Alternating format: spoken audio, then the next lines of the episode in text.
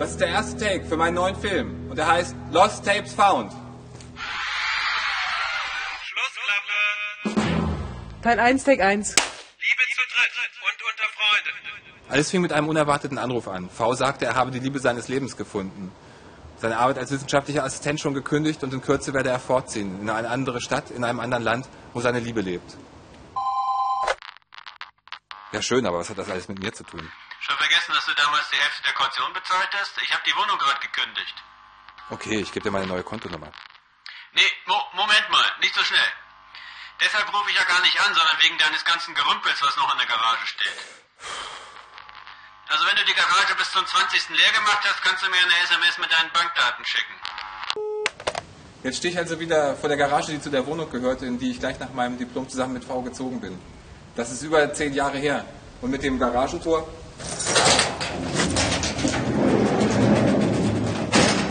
öffnet sich eine fast vergessene Welt.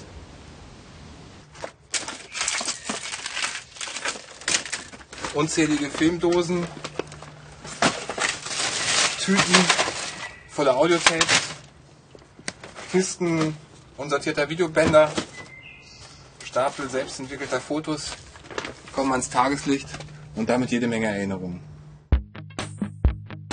Ich war V zum ersten Mal in der Kunsthochschule in der 89er Hungerstreikgruppe begegnet.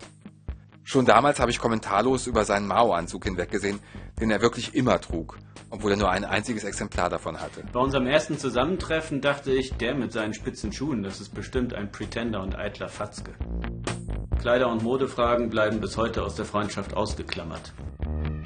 Grund dafür, dass wir doch noch richtige Freunde wurden, war Liebeskummer. V war von der Mutter seiner Tochter verlassen worden und ich von Melanie, Die mir gegenüber später behauptet hat, zwischen ihr und ihm sei nie was gewesen. bis auf vielleicht zwei Tage. Gemeinsam schlugen wir uns in dieser Zeit eine große Menge Nächte um die Ohren und einmal betrunken auch einiges kaputt, was uns nicht gehörte. Am nächsten Tag war uns das mehr als peinlich.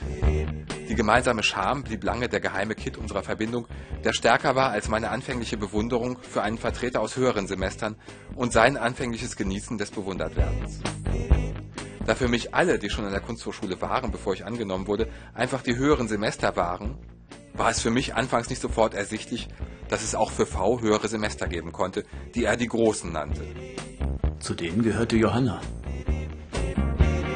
Weil V und ich eine gewisse Neigung zu Hierarchien hatten, bedeutete das, dass Johanna irgendwo da sein musste, wo wir, wie wir hofften, auch mal hinkommen würden. Zu unserer Überraschung sprach Johanna uns an. Habt ihr mal Feuer?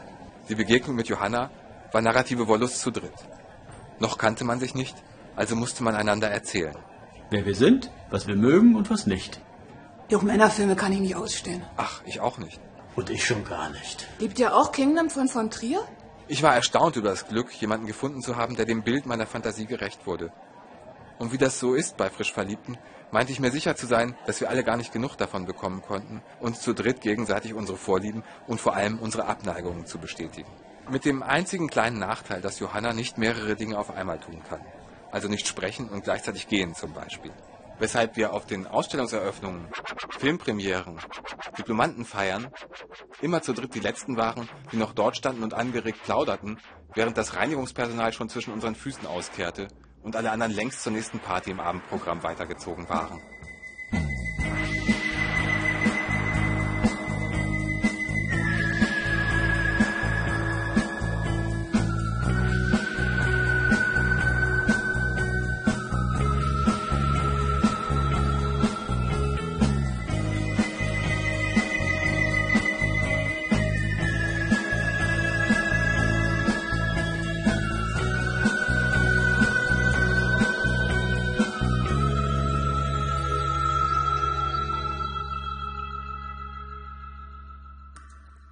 Später hatten V und ich eine kleine dunkle Halle in einer ehemaligen Fischdosenfabrik gefunden.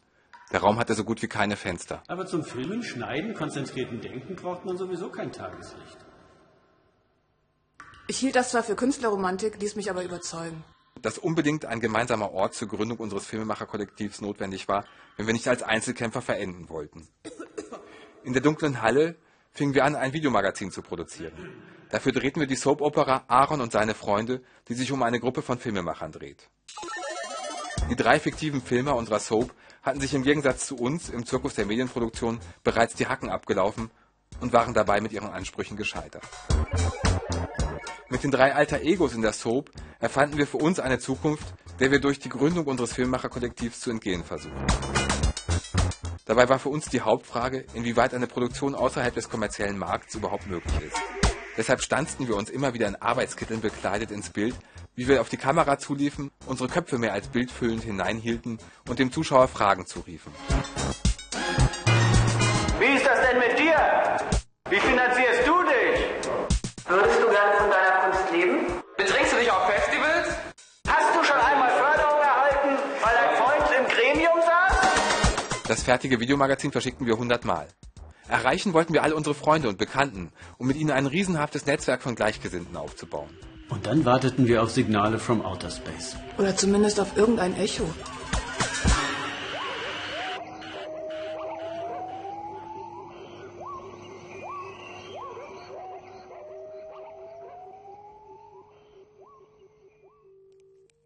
Ungefähr ein Jahr danach drehten wir Vs ersten Film.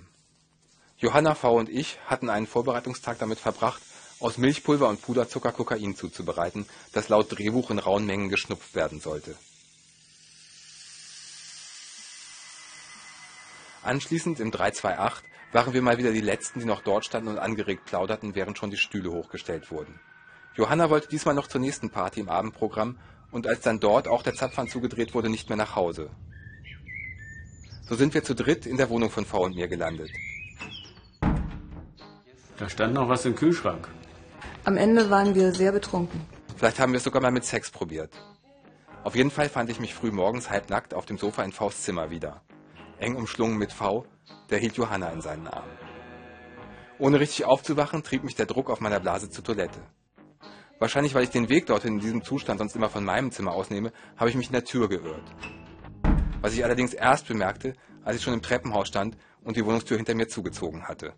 Weil ich nur in Unterhosen dastand, hatte ich natürlich auch die Schlüssel nicht dabei und konnte nur versuchen, die beiden anderen wach zu klingeln. Aber die regten sich nicht. Der Druck auf meiner Blase war am Ende größer als meine Geduld. Kurz erwog ich, einfach neben die Kellertreppe zu pinkeln, aber der dort geparkte Kinderwagen hielt mich davon ab. Also rannte ich aus dem Haus über die Toreinfahrt in den Hof, wo ich endlich in die Ecke pinkeln konnte. Genau hier, neben das Garagentor.